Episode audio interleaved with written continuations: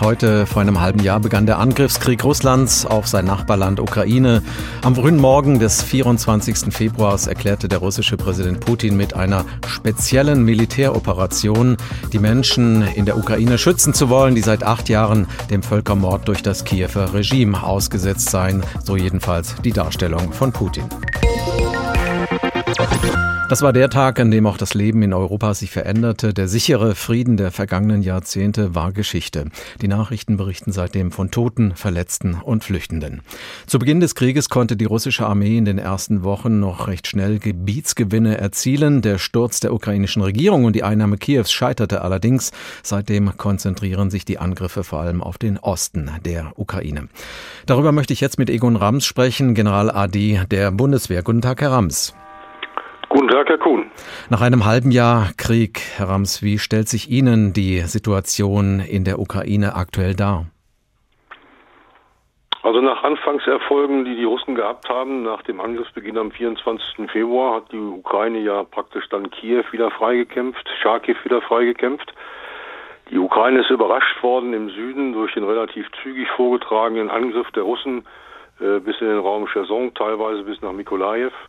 Ähm, wir haben alle noch in Erinnerung äh, den langen Kampf um Mariupol, äh, bis Mariupol dann durch die Russen auch erobert war. Wir haben weiterhin im Kopf, das ist jetzt schon im vergangenen Quartal gewesen, äh, die Angriffe, die im Donetsk-Bereich stattgefunden haben, in dem Oblast, ähm, wo Lysychansk und Sverdlovsk gefallen sind.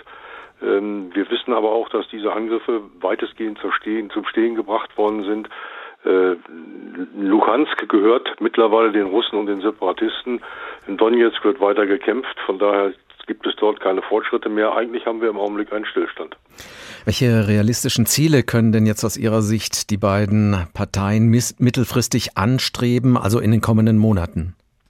Also auf der kurzen Zeitachse gesehen haben die Russen sicherlich weiterhin den, die Absicht, die im Süden eroberten Teile weiterhin besetzt zu halten, was möglicherweise schwer wird, weil die Ukraine dort offensichtlich einen Schwerpunkt hinlegt, um diese Teile zumindest bis zum Dnipro äh, wieder freizukämpfen. Äh, Im Osten geht es den Russen offensichtlich darum, mit der Unterstützung der Separatisten auch den Donetsk-Bereich komplett in die Hand zu bekommen, was ja bisher nicht gelungen ist. In einem solchen Krieg spielen ja auch die sogenannten weichen Faktoren eine immens wichtige Rolle, also die Moral der Kämpfer und auch die emotionale Unterstützung durch die Bevölkerung. Wie sehen Sie denn in dieser Hinsicht die beiden Seiten aufgestellt? Also ich beginne mal mit Russland. Der gesamte Angriff der russischen Seite hat sowohl beim Kampf um Kiew als auch hinter bei Folgehandlungen auch beim Krieg im, im Donbass gezeigt, dass die Moral der russischen Truppen vergleichsweise niedrig und schlecht ist und auch die Kampfkraft dieser Truppenteile schlecht ist. Ähm, die Ukraine hat unerwartet, muss man richtigerweise sagen, und für viele gerade in den ersten Wochen überraschend, eine hervorragende Kampfmoral an den Tag gelegt, einen hohen Gefechtswert nachgewiesen und sie genießen auch in jeder Beziehung die Unterstützung der ukrainischen Bevölkerung, während die russische Bevölkerung ja im Prinzip von diesem Anführungszeichen Krieg, also der Sonderoperation von Putin, äh, relativ wenig weiß und auch darüber mangelhaft informiert wird. Gibt es aus Ihrer Sicht als früherer Bundeswehrgeneral des Heeres klare militärische Fehler, die die russische Armee gemacht hat? Ja, sicherlich in der Anfangsphase des Krieges ist, äh, ich sage das mal vorsichtig, der gesamte Aufmarsch, Teile des Vormarsches in die Ukraine herein und ein Großteil der Logistik äh, nachhaltig fehlgeschlagen. Äh, das sind mit die Gründe dafür, warum die Ukraine im Raum Kiew und nördlich von Kiew die entsprechenden Erfolge gehabt hat. Das haben die Russen zum Teil jetzt aber abgestellt.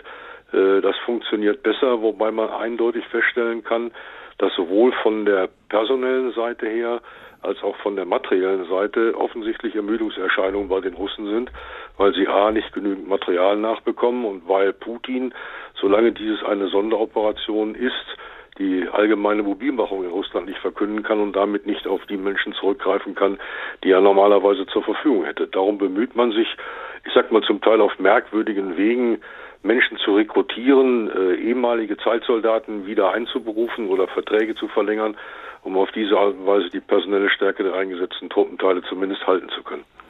Im Moment sehen wir ja so eine Art militärisches Patt. Welche Szenarien können Sie sich denn vorstellen, die zu einem Ende dieses jetzt schon sechsmonatigen Krieges führen könnten? Also wenn man sich die Kommentare, die Aussagen von gestern und von heute ansieht, die gemacht worden sind, auch mit Blick auf den ukrainischen Nationalfeiertag. Dann hat der Präsident Zelensky ja eindeutig ausgegeben, äh, dass man die Gebiete, die die Russen 2014 annektiert, beziehungsweise jetzt seit dem 24. Februar besetzt haben, wieder zurückerobern will. Für die Russen wird das Minimalziel sein, den gesamten Donbass in die Hand zu bekommen. Wobei, wenn man sich die strategischen Ziele aus dem Dezember des vergangenen Jahres oder aus dem Februar von russischer Seite ansieht, ja, eigentlich der Absicht war, die ukrainische Regierung zu stürzen, abzulösen durch eine russlandfreundliche Regierung, äh, zu ersetzen, die gesamte Ukraine zu entmilitarisieren.